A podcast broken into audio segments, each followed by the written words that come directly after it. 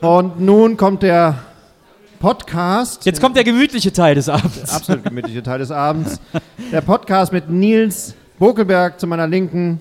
Und mit Gerion Klug zu meiner Rechten.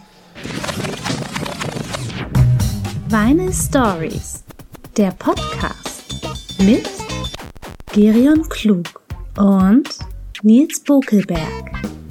Heute live. Vinyl Stories. Wir haben äh, im Zuge dieses Heftes durften wir Podcasts aufnehmen, die äh, bei jedem Heft rauskommen. Was? Und wir haben die letzten zwei Tage damit verbracht, in einem Hotel, in 25 Hours, im Vinyl Room, äh, schon acht Podcasts aufzunehmen. Und das ist der letzte. Wir sind ausgelaugt. Aber Genau. wir machen das noch einmal aus dem Stegreif hier heute Abend ähm, und reden. Heute Abend, Nils. Ja, das ist unser großes Finale. Wir lassen nochmal alles Revue passieren und äh, reden, wie schon die vergangenen zwei Tage, über Vinyl und über Musik und über das, was irgendwie alles so dazugehört und was wir spannend und aufregend finden. Wir haben jetzt, wie, wie Gerion schon gesagt hat, acht Sendungen aufgenommen und haben über Vinyl und, was haben wir alles geredet? Vinyl und dagegen, Vinyl und Alkohol. Äh, Alkohol, Vinyl und Liebe, Vinyl und wir haben quasi das komplette menschliche Themenspektrum durchdekliniert und äh, freuen uns, dass wir jetzt heute Abend hier mit euch allen zusammen äh, zum Ende kommen können. Eine, eine halbe Stunde lang machen wir das. Ähm, Es ist immer Nils- schlecht, das vorher zu sagen. Jetzt wissen die das alle, dann kommen die erst eine halbe Stunde wieder. Okay. 50 Minuten wird es dauern. ähm, Nils Bokelberg ist äh, deshalb berechtigt, das zu machen, weil er angeblich Schallplatten hat. Er hat keine einzige mit. Bis heute weiß ich nicht, was dahin, ob das wirklich stimmt. Ähm, ich möchte Nils, für uns, für uns selber, müssen wir uns auch selber überraschen, ich möchte Ja. Nils eine kleine Geschichte vorlesen, die auch für euch interessant ist. Jede LP nur 5 Mark stand beim Türken auf dem Polenmarkt in Berlin am Plattenstand. Als der Türke jedoch meine Unentschlossenheit beim Durchblättern der abgegriffenen Schallplatten bemerkt, sagt er forsch, nur 5 Mark, nur 5 Mark. Guter Mann, erwiderte ich, der Preis ist heiß, aber für meinen Geschmack scheint nichts dabei. Darauf der Geschäftstüchtige, wieso? Hauptsache Musik. Doch auch die philosophische Tiefe seiner chamäleonhaften Anpassungsfähigkeit konnte mich nicht zum Kauf anregen. Keine Musik, die einzige Alternative? Das ist, sind die Liner Notes der sehr guten Platte Hauptsache Musik der Berliner Band Mutter, die damals den Begriff erfunden hat, Hauptsache Musik. Ja. Nils, geht es dir auch so? Hauptsache Musik auf Schallplatte? Hauptsache Musik. Es gibt ja auch äh, auf dem äh, großartigen Klassiker-Album Power der Gruppe Fishmob äh, steht auch auf dem Inlay die Mutter von allem heißt Musik. Und äh, das ist natürlich, das ist natürlich richtig. Gerion. Nein, ich wollte damit darauf hinaus, ist es dir wichtiger, dass die, dass die Musik auf Schallplatte ist, als dass die Musik ist? Ah, du, das mal, darauf willst du hinaus. Ja. Ob, ob ich quasi nach Marshall McLuhan'schen The Medium is the Message äh, äh, Bist du ein Schallplatten-Nazi, Nils? Nee, gar nicht. Ich, ich habe auch einen Spotify-Account, äh, auf dem ich Musik höre. Und äh, auch neue Musik entdecke und mir dann manchmal auf Schallplatte kaufe oder nicht. Und es gibt auch Sachen auf Schallplatte, die ich nur auf Schallplatte habe. Äh, ich bin da sehr undogmatisch. Ich kaufe mir einfach gerne Platten, weil ich die schön finde. Und fühlst du dich dann noch in diesen Kreisen wohl, wo hier nur so Schallplatten-Nazis da sind? Ich weiß gar nicht, ob wir heute Abend nur Schallplatten-Nazis sind. nee, heute, ab- aber in diesem Umfeld Vinyl Stories, da geht es viel nur darum, um das Format, das durchzusetzen, wieder, wieder zu beleben. Ja, aber das ist ja nicht unbedingt Nazitum. Nazitum wäre ja eigentlich, wenn sie sagen, ihr seid keine richtigen Sammler, geht weg. Vinyl Stories geht es ja genau um das Gegenteil, das, die, die Sammelleidenschaft Vinyl zu öffnen und allen zugänglich zu machen. Darum soll es ja gehen. Darum sind wir heute alle hier. Dann erzähl doch mal über deine erste Lieblingsplatte, wir, haben die du ja, ausgedacht hast. wir haben ja auch schon, wir haben ja auch schon äh, im Podcast über unsere ersten Platten geredet. Äh, meine war Füller von äh, Michael Jackson damals. Tolle Platte. Ja, tolle Platte. Äh, aber mir ist eine andere lustige Geschichte eingefallen, denn ich hatte sehr lange äh, einen Kinderplattenspieler von Telefunken. Da war so äh, der Lautsprecher im Deckel, der hieß, glaube ich, Mr. Music oder so ähnlich. Das war so ein, so ein tragbarer Plattenspieler aus den 70ern. Und als ich konfirmiert wurde, ich bin äh, evangelisch und dann Konfirmation, da ist man da hingegangen, weil man irgendwie Geld von den Verwandten bekommen hat und so. Ähm, und zur Konfirmation habe ich eine Stereoanlage bekommen. Endlich meine eigene Anlage, eine, eine Sony Kompaktanlage mit Doppelkassettendeck und mit Plattenspieler. Und äh, die habe ich zur Konfirmation bekommen und dann wurde die bei uns im Wohnzimmer aufgebaut und hier Nils seine Stereoanlage und ich war ganz glücklich, ach endlich meine erste eigene Anlage. Und äh, mein großer Bruder hat dann gesagt, weil die ganze Familie war da und alle waren angezogen und Kirche und der Pfarrer war da und so weiter. Und hat mein Bruder gesagt, ja, da brauchen wir jetzt auch eine Platte, um die zu testen. Und ist dann in sein Zimmer gegangen, äh, weil er eine riesengroße Plattensammlung hatte und ist dann mit äh, ACDC's Highway to Hell äh, wieder runtergekommen, um die Stereoanlage im Kreise der Familie einweihen zu können und testen zu können. Deswegen war die erste Vinyl, die erste Musikvinyl, die ich auf meiner ersten Stereoanlage gehört habe, äh, diese ganz großartige Rockplatte von ACDC. Nils, ich habe ein bisschen gedacht, da kommt jetzt eine Pointe. aber kommt ja gar nicht. Naja, also, aber dass das- er irgendeine versaute Platte ge- runtergebracht hat, wo dann Naja, aber Highway Herrenwitze drauf waren. na, das hatten- habe ich mir leider erst später gekauft. Herrenwitze? Herrenwitzplatten, ja. Ich habe ich hab eine merkwürdige Leidenschaft für Herrenwitzplatten. Mach doch ich weiß mal auch nicht warum. Äh, ich, ich habe eine Bekannte, sie hat sich mit einem Eiszapfen befriedigt. Wissen Sie, was das war? Orgasmus on the Rocks. Das sagt der große Horst Müs auf der Platte Die bösen Scherze des Horst Müs. Oh, aha. Da Hast du mich aber jetzt. Da habe ich kalt erwischt. Äh, Orgasmus on the Rocks eben. Gut, dass wir im Radio sind. Du sammelst doch auch immer Herrenwitze. Hier. Ich sammle Herrenwitze, ja. Ja. Mein Lieblingswitz gerade, äh, habe ich dir den schon erzählt? Aber der ist schon ein bisschen durch. Ein Mann äh, kommt, kommt äh, klingelt an der Wohnungstür Achso. ähm, und eine Frau macht auf. Guten Tag, ich bin Umberto. Ich bin um hier, um Ihre Tochter zu vögeln. Um was? Umberto. Kannte den schon jemand hier? Ja, der ein oder andere. Na, der ist aber richtig, richtig Schattenstimmung. Wir können ja auch die, wir haben, das ist der erste Live-Podcast vor Publikum, insofern müssen wir auch uns ein paar Spiele ausdenken für die Leute. Was, so mit, so, hast du einen Wollknäuel dabei, so ein Ja, Kennenlernspiel aber ich habe vielleicht? eine Schallplatte, Schallplattenrätsel dabei. Okay, dann äh, mach mal. Wir sind alle sehr gespannt auf äh, Gerion Klugs Schallplattenrätsel. Ich habe es mitgebracht aus meiner Sammlung, eine Platte von der Gruppe Melvins, eine Ja, sehr harte Rockband aus den Ja. USA. ja. Die hat äh, ein Triple-Album gemacht. Übrigens, äh, das vielleicht als kleiner Fun-Fact: Kurt Cobain war früher Roadie von den Melvins. Ja, das ist richtig. Ja. Er hatte auch mal ein T-Shirt an von den Melvins in einem Video. Ja, als er dann später Rockstar war. Aber davor war Genau. er Roadie bei dem. Ja. Und die haben die, die schöne, das sind alles drei Picture Discs. Ja, Und die Picture Discs, auf der einen Seite ist immer ein Symbol Okay. und auf der anderen Seite ist das Gegenteil. Dann wollen wir mal sehen, Nils, ob du das Gegenteil errätst. okay. Das ist So. ein Pentagramm. Was ist ein ich sagen. Äh, das ist ja, da sieht man ja auch diesen, diesen, diesen Ziegenkopf. Das ist ja äh, Satan, der Ja. Teufel. Was Also mag auf der anderen Seite sein? ein Kreuz. Richtig. Ah, toll. Dann kommen wir jetzt zum nächsten. Ja, haben wir noch zwei vor uns. Schön, dass man das im Radio sieht. Ja. okay, das ist ein, ein Puma, ein schwarzer Panther. Ein Panther ist es wahrscheinlich. Ein Nenn schwarzer es mal, Panther. geh, geh mal ins Englische. Black Panther.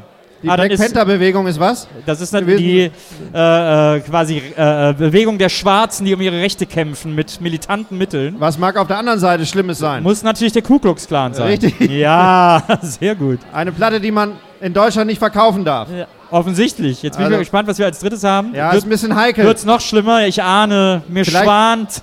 Vielleicht werden wir auch gefeuert, denn. Ich habe das Gefühl, du hast nicht das beste Rätsel ausgesucht. Soll ich das nicht machen? Also, mach was Ist du zu willst. hart, ne? Mach was du willst. Aber wir ahnen ja alle, was jetzt kommt, oder? Ja, ist zu hart. Ja, ist zu hart. Ist es zu ist zu heikel. Es Es, ist ist, zu hart. politisch heikel in Zeiten von äh, Pegida, Trump und Das Co. ist zu hart. Kann man die dritte Melvins-Platte leider nicht mehr zeigen. Nein. Aber sie, hart. sie die, diese Platte illustriert das zynische äh, Geschichtsverständnis der Gruppe Melvins. Nee, gar nicht. Gar nicht. Nein, nicht, Also die haben auch kein zynisches Gesicht, das ist ja Nee, eher ein, Krit also ein kritisches. Ist tatsächlich, die sind kritischer als Donald Trump selbst. Na, ist Donald Trump selbst? Donald Trump ist die Melvins? Nein, überhaupt nicht. Die Melvins sind äh, rechtlich, ästhetisch, stilistisch, charakterlich einwandfreie Band. Das stimmt. Das stimmt. Die haben nichts damit zu tun, dass auf der einen Seite immer was ist, was Ja, wir ja. nicht mögen. Nee, Gar nee. nicht. Ja. Nee, Nee, es ging ja um die Kontraste. Ich weiß. Es- es also ich weiß um ja, dass die Kontraste. Melvins ist Ja. ja auch eine tolle Band. Ja. Gut. Das haben wir auch hinter uns. Ja, Aber sorry. Picture, äh, übrigens, by the way, wo wir mal, äh, wir können mal noch mal kurz in die Vinyl-Nerd-Materie eindringen. Äh, übrigens geht's. auch eine Frage, die äh, du gestellt hast äh, auf deinen zwei Seiten Fragen im aktuellen Vinyl Stories Heft, weil da hast du ja zwei Seiten quasi nur Fragen äh, Vinyl betreffend gestellt. Ähm, und äh, da stellst du unter anderem auch die Frage, äh, warum sind Picture Discs so beschissen? Oder warum finden manche, dass sie so beschissen klingen und manche finden das nicht oder so? Genau. Oder äh, warum klingen äh, bunte Platten? Das ist auch, glaube ich, nochmal ein Unterschied. Bei bunten Platten, da ist ja quasi, sind ja nur, ist ja nur farbliches Granulat ins Vinyl gemischt. Da ist das ja noch Vinyl, sozusagen. Kannst du mir noch folgen? Ja, ja, aber was, irgendwo- was fragst du mich? Ich bin ja nicht kein Techniker. Und bei Picture Disc, da ist es so, dass man so eine Kernplatte hat, auf der das Bild drauf gedruckt ist. Und dann wird eine Art durchsichtige Schallfolie erstellt, die dann so um diesen Kern angesaugt wird. Also es ist ein ganz anderes Verfahren und deswegen klingen Picture Discs so schlecht. Ich habe gedacht, ich beantworte dir einfach die Frage mal. Das ist, äh, ist eine Legende. Aber ich kenn, war neulich im Plattenladen in Hamburg, wo der Mann neben mir was kaufen wollte. Ja? Und er hat gesehen, dass es eine Picture ist und hat sie nicht genommen. Ja. Kau Kaufe ich nicht. äh, will ich nicht haben, klingt auf jeden Fall scheiße. Das werden die Leute hier von Edel Ja? nicht so sehen. Weil bestimmt äh, 20% bei Edel oder Optimal Picture Discs sind. 20 Prozent doch nicht. Oder 10%, keine Ahnung. sieh, sieh dir doch das Programm an, was hinten, hinten ich glaub, äh, ich glaub, steht. Ja, aber ich glaube, da ist keine einzige Picture Disc dabei. Da wäre ich mir nicht so sicher. Aber zumindest durchsichtige gibt's. Äh, äh, farbige gibt's. Ja. ja, Ja. aber farbig ist nochmal ein anderes Verfahren. Okay, du hast es gut erklärt, das werden Ja. alle verstanden haben. Ja. Magst du denn, ist das für dich wichtig, dass wenn du dir eine Platte kaufst, dass die irgendwie, dass Gut da, klingt? dass da ein Special, dass da irgendein Special dabei ist? Dass die bunt ist, dass da ein Bild drauf ist? Auf gar keinen Fall. Du bist, dir ist wirklich nur die Musik wichtig. Alles andere Natürlich. erstmal Wurst. Ne? Ja, weil, weil die Leute, denen die Musik nicht wichtig ist, mir so unangenehm sind. ja, das verstehe ich. Aber das Cover und das Artwork ist doch auch, spielt doch, hast du dir schon Ja, jemals eine- natürlich, das habe ich da gar nicht gesagt. Aber wenn das das Fund ist, mit dem die Platte, das Argument, mit dem die Platte gekauft ist, nur auf das Format rekurriert, Ach so, ja. dann ist was faul Das stimmt. im Staate Dänemark. Wenn man eine Platte nur kauft, weil es eine Platte ist, sozusagen. Richtig. Ja, das stimmt. Und das ist, wir sind ja auf dem besten Wege dahin, Deutschland äh, komplett zu überziehen mit Schallplattenkäufern. Ja. Ganz Was? Deutschland wird irgendwann Schallplatten kaufen. Das ist ja erstmal gut. Erstmal gut für Optimal und Edel. und für alle anderen Presswerke. Ja. Aber wo soll das hinführen, Nils? zu äh, einer größeren Diversität auf dem Vinylmarkt, Gerion. Aber Helene Fischer ist schon zu, äh, runtergepreist bei Amazon als, als Schallplatte. Ich habe Ich heute mit, heute nachgeguckt. ja, ich habe mich heute mit irgendjemandem unterhalten, war, oder gestern oder irgendwann, warum Helene Fischer auf Vinyl erscheinen musste. Und warum? Äh, und mir wurde dann gesagt, die hat wahrscheinlich eine Mini-Mini-Auflage gemacht, nur damit sie sagen kann, dass es sie auch auf Vinyl gibt. Weil es cool ist, weil gerade jeder Vinyl cool findet. Zum einen das, zum anderen kann ich auch jedem Sammler raten, jetzt Helene Fischer zu kaufen. Es gibt wahrscheinlich nichts Rareres und es wird auf der ganzen Welt keine Platte geben, wo die Restauflage eingestampft werden muss, weil sie nicht verkauft worden ist, weil die Klientel halt die falsche ist. Ja, Ich glaube fest daran, dass es vielleicht 500 Helene Fischer Vinyle noch geben wird in fünf Jahren. ja, Und wenn Helene Fischer zum ganz normalen amerikanischen Superstar aufgestiegen ist, was sie meiner Meinung nach wird, ja, sie wird über den großen Teich rüberhüpfen ja. mit ihren neuen Celine, Celine Dion-artigen Songs. Helene, Fi Helene, aber Fisch- Helene Fisch- Fischer. Fischer, Fischer. Ja, Ja, Die wird es schaffen.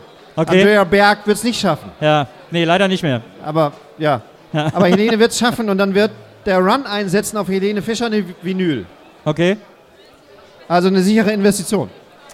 Aber, aber, aber vielleicht hat sie ja, nee, aber naja, egal. Du hast sicherlich recht. Hel- Hel- Helene Fischer Du hast Vinyls überhaupt kein ein- Interesse an Geschäftsmodellen, die ich dir vorschlage. Hab ich Nee, ich habe tatsächlich überhaupt kein Interesse an Helene Fischer. Aber Geschäftsmodelle sind Geschäftsmodelle. Du kannst doch nicht nur mit gutem Geld machen. Ja, ich weiß auch, dass auch mit Sachen Geld machen, die zweifelhaft sind. Helene Fischer kannst du dir kaufen jetzt. Ist zwar zweifelhaft, aber du machst Geld. Aber Helene Fischer ist ja von Anfang an auch als Geschäftsmodell angelegt. Also alles an Helene Fischer ist ein Geschäftsmodell. Da ist Ja. alles kalkuliert und da ist für mich keine Liebe übrig. Ja, dann, Da muss ich auf diesen schnellen Euro muss ich verzichten. okay. Do it. Okay. Hast du noch eine andere Lieblingsplatte, Nils? Außer Helene Fischer.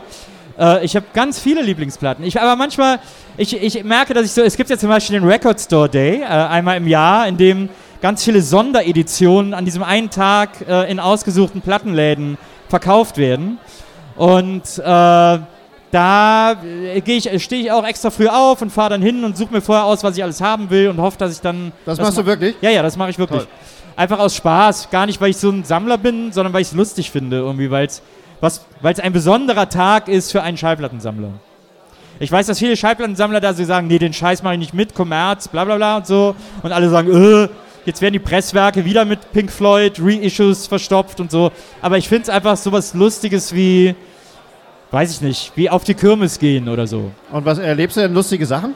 Nee, gar nicht. Ich erlebe eigentlich nur super schwitzige Typen, Ja. die so sehr gestresst sich an den Plattenregalen drängen, schubsen, immer so leicht so, nee, hier stehe ich gerade, sich so äh, breit machen und so den Rücken äh, starr machen und einen nicht vorbeilassen und äh, also sehr wenig Kollegialität, äh, sehr viel äh, Konkurrenzkampf. Ähm, ich habe auch beim letzten Record Store Day, ich gehe immer in einen Plattenladen in Berlin, das ist so mein Stammplattenladen, da gehe ich auch zum Record Store Day immer hin, weil der wirklich zum äh, Record Store Day auch alles hat, was es am Record Store Day gibt. Normalerweise sagt man ja, das ist fair über alle Plattenläden verteilt, aber der schafft das irgendwie immer alles zu haben. Ja. Und Er hat ganz äh, normal Beziehung. ja, irgendwie so. Nach oben. Und, und da, äh, da gehe ich immer hin und da, äh, dieses Jahr habe ich es auch das erste Mal erlebt. Ich war da, bevor der Laden auf hatte.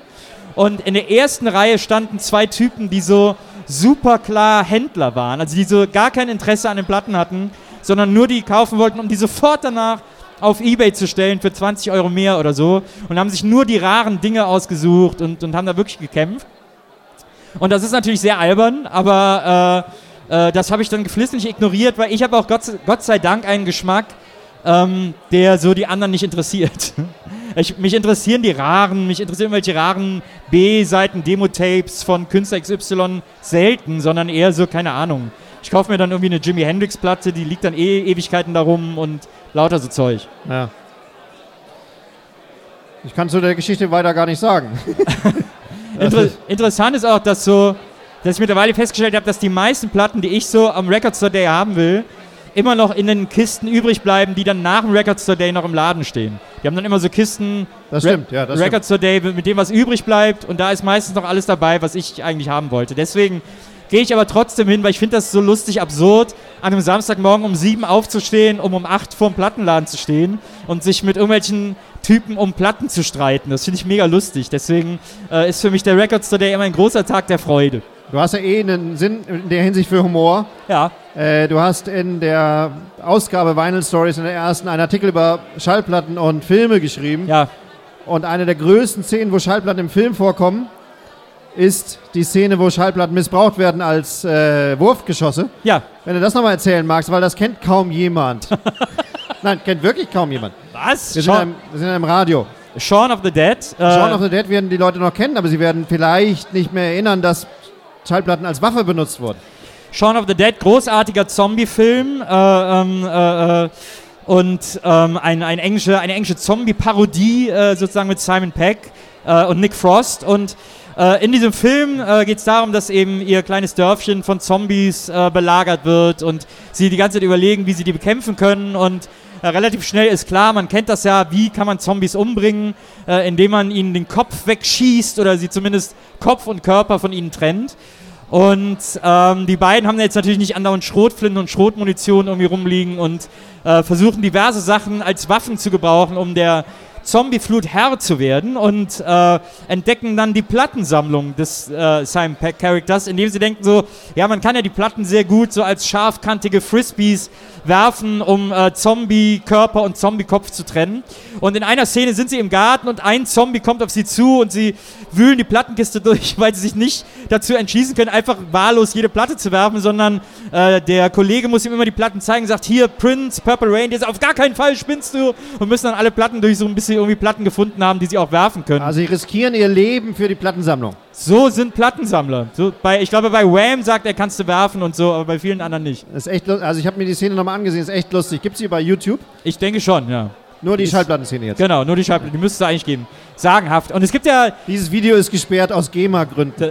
nee, die haben sich ja jetzt geeinigt, YouTube und Ja, natürlich. Aber, Aber- wäre wär lustig, wenn, ach, das sind Schallplatten, die nicht, nicht genehmigt sind. Dann können Ja, wir die stimmt. Szene auch nicht genehmigen. Das stimmt.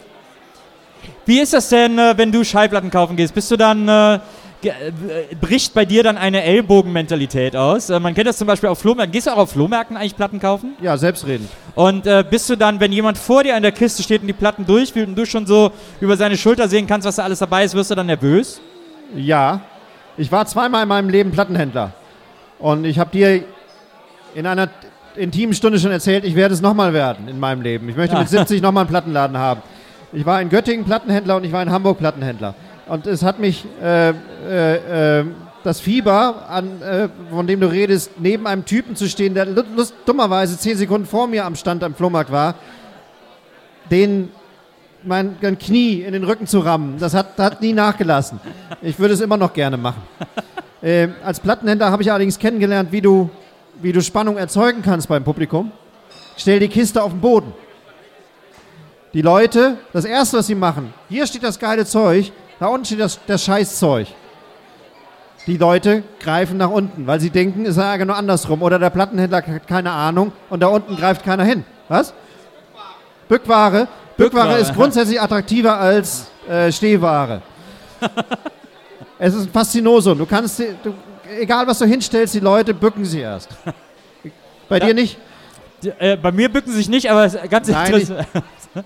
Bückst du dich gerne, Ja, lieber ne, Nils? ja, ich bück mich gerne, das stimmt, aber das ist, äh, man glaubt, nee, also ich bück mich immer, ich greife immer zur Bückware, weil ich denke, das ist am billigsten dafür. Ich gucke gerne nach billigen Platten. Das, das ist das ist der Impuls dahinter, ist ja klar. Ah, ja. Die, die glauben, dass in der, äh, in der äh, Kiste da unten was Billiges und Gutes ist. Ist ja auch richtig. Äh, ähm, es gab in Hamburg mal einen tollen Plattenladen, der hieß Remedy.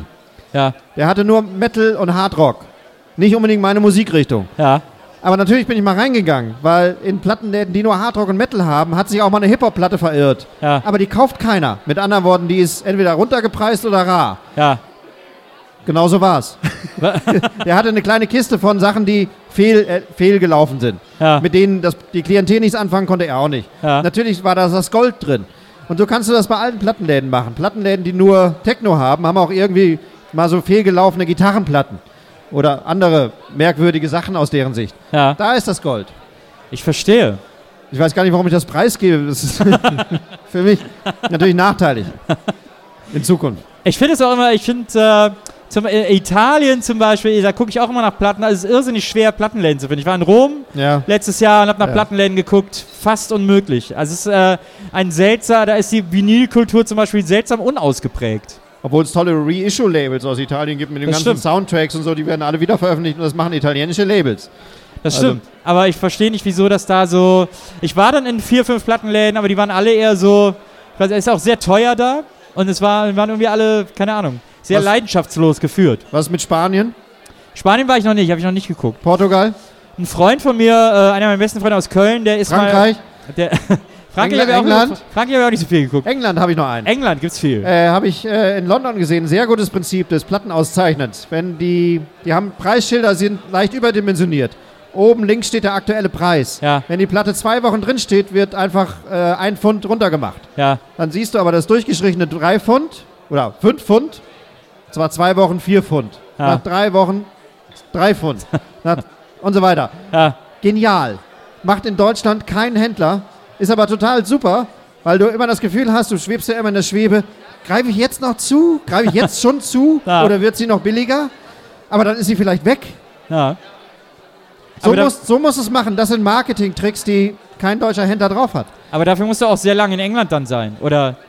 Nein, aber allein, dass, dass du siehst, dass die Platte eine Historie hat, dass sie schon steht und dass sie deshalb billiger ist, das ist so, äh, brillant gemacht. Verstehe, das stimmt. Du ja, das musst stimmt. ja auch, äh, äh, Plattenkäufer sind psychologisch sehr empfindsame Menschen. ja, Wenn du auf deren Klaviatur Crescendo spielst, sag ich mal, dann erntest du eine Oper des Kaufens, des Kaufens. ja, an der Kasse.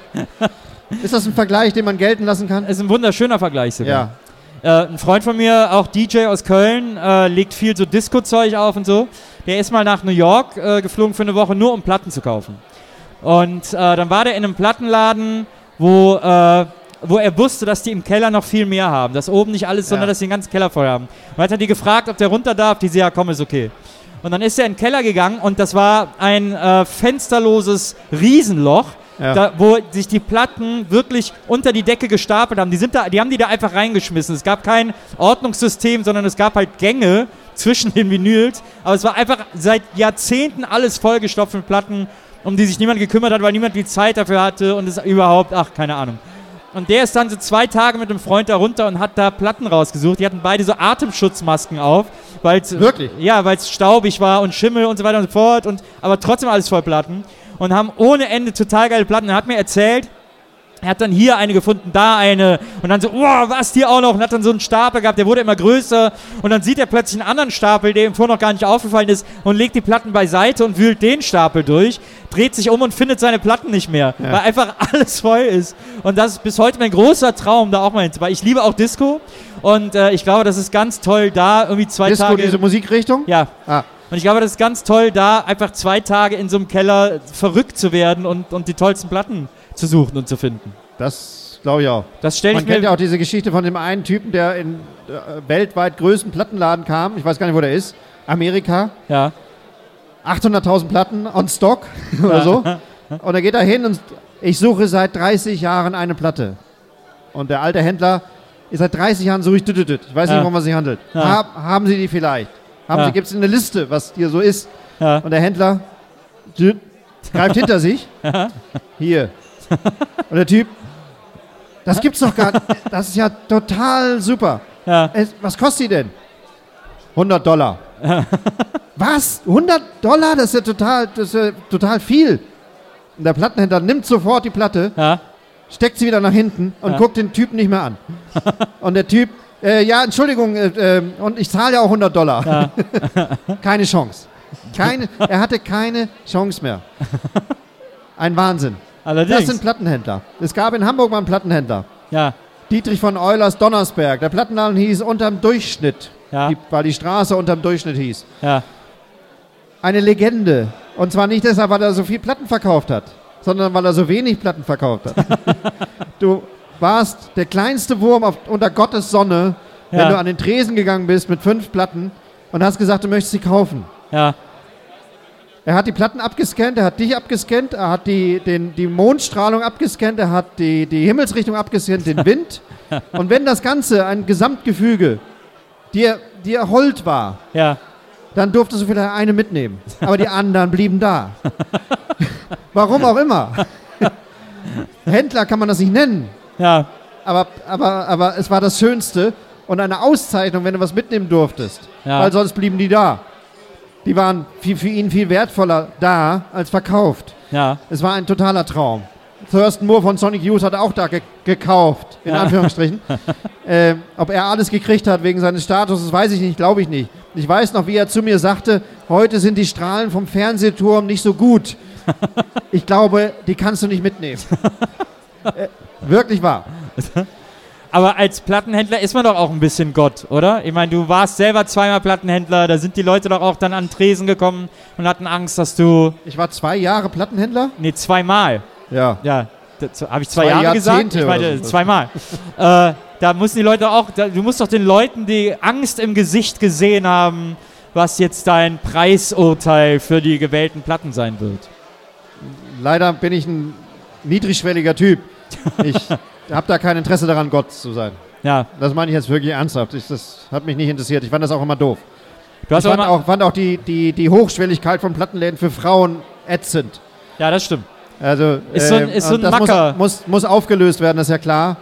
Wird auch noch, der, der Kampf wird noch 100 Jahre weitergehen. Ja, Ähm, es ist schwierig. ist so ein Macker-Ding, ne? Ein komisches Macker. Ganz normal. Wie, Brief, wie alle Sammelsachen. Briefmarken sammeln, Ja, Diddelmaus sammeln. Alles Männersachen. Was willst du machen?